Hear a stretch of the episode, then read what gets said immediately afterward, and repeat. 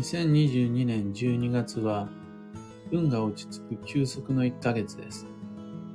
おはようございます。有限会社西北区西俊久です。運をデザインする手帳、有機暦を群馬県富岡市にて制作しています。有機暦は毎年9月9日発売です。最新版のご注文を受けたまわります。放送内容欄のリンクご確認ください。で、このラジオ聞く暦では毎朝10分の暦レッスンをお届けしています。今朝は2022年12月の運勢と注意事項というテーマでお話を。有機暦2022をお持ちの方は127ページにてご確認ください。速攻の詳細説明をします。まず運勢から。12月はそもそもの根本や自分軸などの基準を問われ、試され、求められる1ヶ月です。本来の自分であるとか、当初の目的など、何かしらの良し悪しの判断となるような軸をしっかり持っていますか？いませんか？持っていないんだったら、それって何だったんですか？忘れてるんだったら思い出しませんか？って、物やこと、人から言われるんですが、それを無視してしまうと、その先に待っているのが悪運のシナリオ。そこで、忘れてたんだったら取り戻し、また見失っていたんであるならば、改めて定め直すことで、その先に待つのが幸運のシナリオとなります。なので、きっかけを与えられたんだったら、自分は何をするべきなのか。今日って何のための日だったのか、などなど、その軸を確保し、大切にしていくのが基地となります。ただ、いわゆる師走と呼ばれる世相によって、余裕をなくしてしまい、それらを見失っちゃう、もしくは、軽視してしまう。大切にできなくなっちゃうっていう運勢があるので、それとどう戦っていくかがそれぞれの課題になってくるはずです。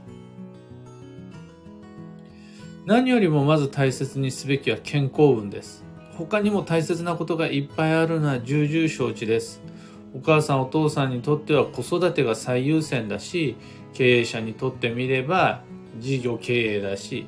従業員は目の前の仕事があるわけでしょう。それはもう重々承知なんですが、そういうあなたたちが健康を崩してしまうのが一番のリスクです。なぜならば、最も大切なそれを大切にできなくなってしまうから。えーただでさえ暦なんかと無関係に気温が下がっていくとそれに歩調を合わせるようにして運は停滞していくものなので人だけじゃなくて物や動物も寒くなるとおとなしくなっちゃう落ち着いていってしまうでこれが過ぎちゃうと停滞につながっていくのは自然の流れですそれに抗って健康運を軽視してしまうのは一番やばいです。うんそんな時は本来頑張ることよりも休むことが優先なんです。そしてここで思い出していただきたいそもそものっていうやつなんですがそもそもの根本として暦の中では休息の12月です。1ヶ月間何もするなっていう風に聞こえたんであら、それ大きな誤解なので心配のなきように。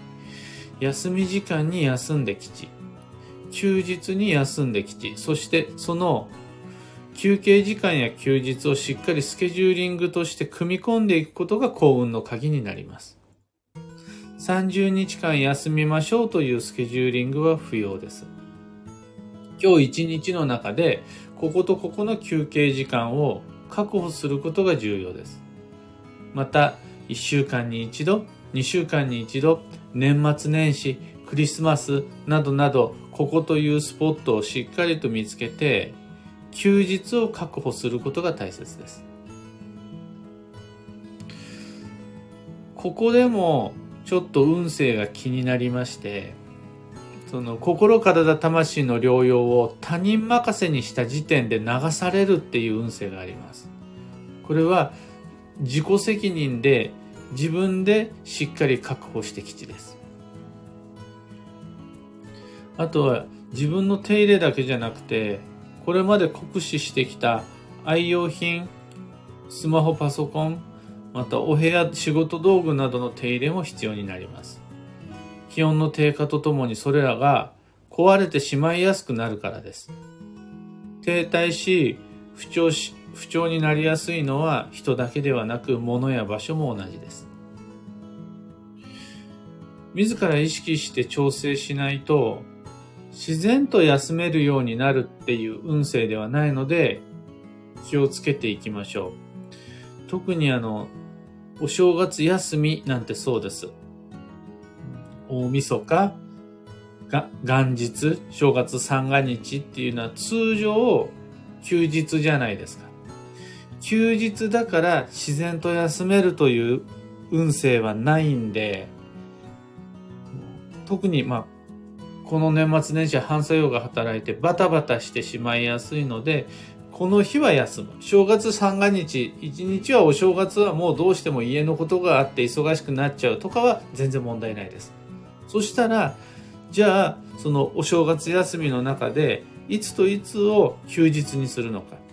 もしくは、そのバタバタした一日の中で何時を休憩時間にするのか。これを自ら設定しないと流されて疲れ果てるのでご注意を。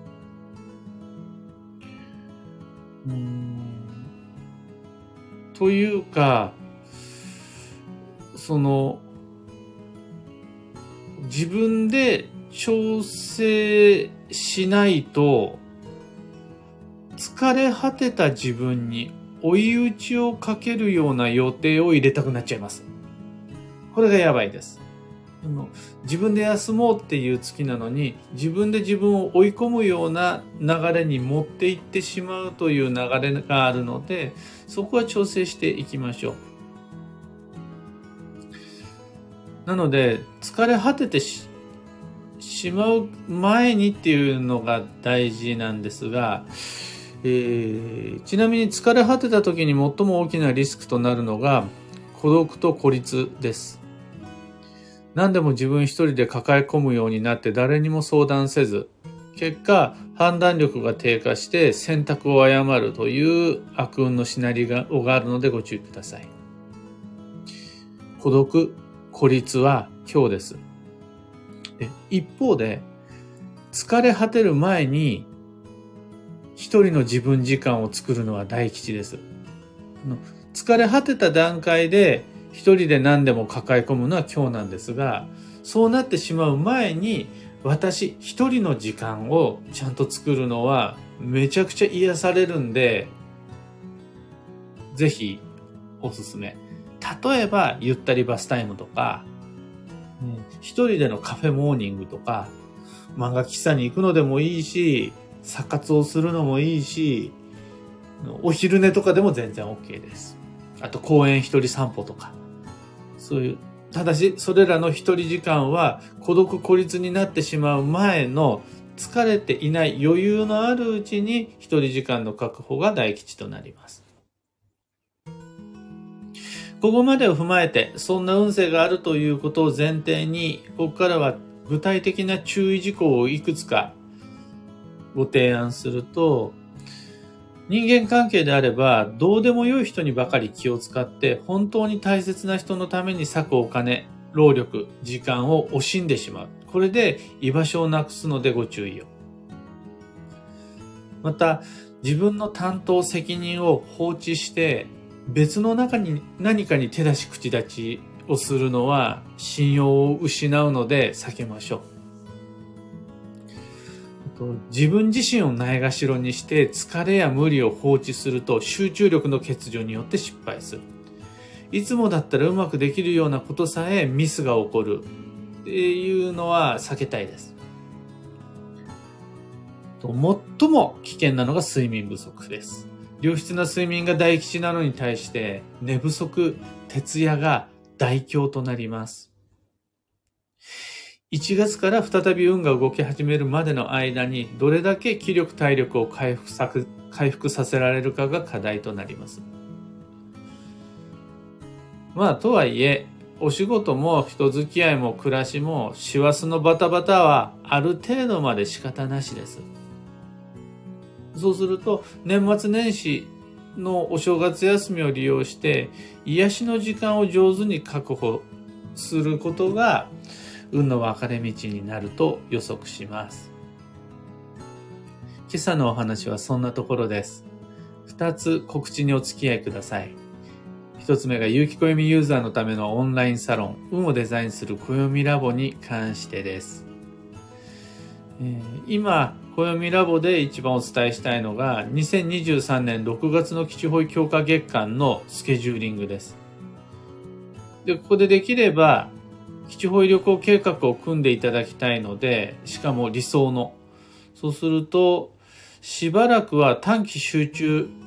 法医学講座を毎週金曜日に開催して、ここでガッと法医学の知識を入れてしまおうかなと。で、前回は基地保医の効能を3倍にする方法をご紹介したんですが、次回はもうテーマが決まっていて、基地方位がない時の基地方位旅行計画基地方位がない時の旅行旅行計画の予定です。というのは、一泊水星の方は2023年度基地方位が一つもないので、そういう時にはどんな計画を立てればよいのか。また、すべての人が毎月のように基地方位があるわけではないので、そんな時に2023年という旅の年においてどのような移動計画を立てるのかの目安自分自身で判断できるような基礎知識ご紹介したいと思っています。すべての情報は Facebook グループにアーカイブしてあるので、ラモメンバーの方は空き時間にご確認ください。二つ目の告知が開運ドリルワークショップ2023に関して、次期方位の吉凶や運勢をヒントにここさえ押さえておけば自然の流れに乗れるよという12ヶ月の行動計画を完成させます。例えば今日時期一つとっても、その期間に何をしちゃいけないのかっていう知識はあんまり意味がなくて、その前の月までに何をどこまで進めておくことができるのかっていう行動計画の方がポイントになるわけです。そうすると、3ヶ月前にはこれをやり、2ヶ月前にはこれをやり、1ヶ月前になりました。どこまでできていますか？という効果測定もやりやすくなります。時期の吉凶ってそんな風にして使うものです。で考えていくと、今日時期がわかるだけじゃなくて、その前後の流れで12ヶ月の計画を立てられるようになりますよ。というのが開運ドリルの秘訣です。2023年2月3日まで受講可能です。料金は2500円。年月日時を揃えた理想の基地方位旅行計画。まずそこから課題の一つ目として計画練っていきましょう。サロンもドリルも詳細のリンク先を放送内容欄に貼り付けておきます。さて、今日という一日は2022年12月6日火曜日。本年度最後の繁忙期。最終日となります。ずっとラストスパート、ラストスパートって、この1ヶ月言い続けてきましたが、その最終日です。泣いても、笑っても、二度寝しても、今日が最後です。楽しいラストスパートにしましょう。ずっと心に残ってたあと一つのやり残しを達成できたっていう実感は本当に面白いし嬉しいし楽しいもんです。そういう、なんて言うんでしょう。完璧な一日じゃなく、他にもいっぱいやり残しがあるんだけれども、そのうちの一個だけは間違いなく今日終わらせられた。そんな一日にできたらもう100点です。幸運のレシピは鉄火巻き。えっ、ー、と、今、新米が旬なので 米がいいです。本当は、この晩の重なりだけ見ると、長い炭水化物が基地なので、うどんや蕎麦や、あとはパスタとかもいいんですが、この並びでいくと、新米ですね。でそうすると、鉄火巻きじゃなくって、他の海苔巻きでも良いし、あとはキンパとかでも大丈夫です。カリフォルニアロールとかでも良いです。えー、今日のキーワードは長期、時間をかけるということになるんですが、時間がかかるという運勢でもあります。そしてその運勢には逆らわず従った方が結果として最短距離、最も効率的な進行ができるので、の無理のない延期とか、根気良い待機とか、無難な遠回りとか、一応念のための寄り道とか、全部時間がかかってしまうことばっかりなんですが、余計な無駄と思わずに上手に時間をかけて基地の一日です。以上、迷った時の目安としてご参考までに。それでは、今日もできることをできるだけ、西企画西俊久でした。いってらっしゃい。ミカさん、おはようございます。富岡も今、今日、天気悪いです。本当は、今日11月の最終日に、ツーリングでも行こうかって、午前の仕事を終わらせたら計画を立てていたんですが、今日はおとなしく最後のあと一つの仕事をしようかなと思います。N シャンチさんおはようございます。寒い朝あったかくお過ごしください。ひでみんさんおはようございます。ちななおさんありがとうございます。オペラさん、ニベアさん、アマガエルさんおはようございます。ゆうさん、タカさん、ロミさんおはようございます。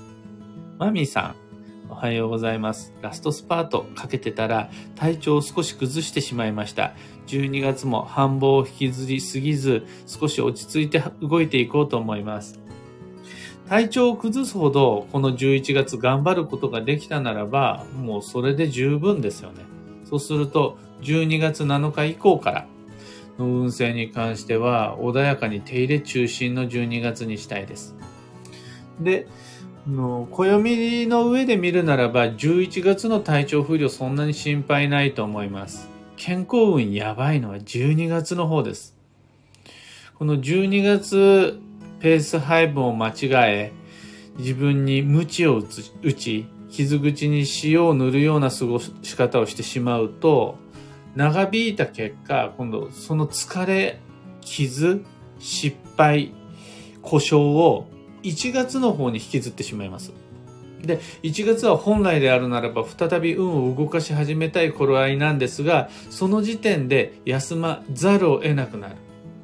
もしくは、引き続きずっと不調の中、どこかしらに痛み無理を抱えていくことになります。その状態で今度土曜が始まっちゃうんですよ。1月の後半17日から。で、ここで土曜でまたいろんなことが悪化していく。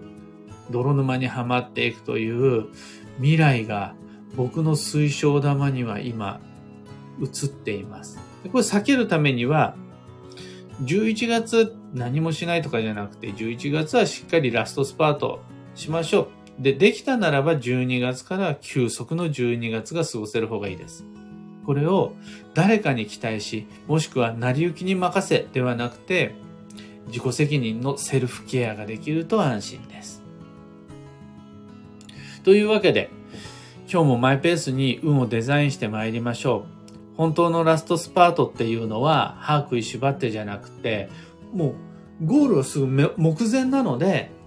自分の最後の力を振り絞って、笑ってゴールテープ切れるとすごい素敵です。っていうのを目指して僕も行ってまいります。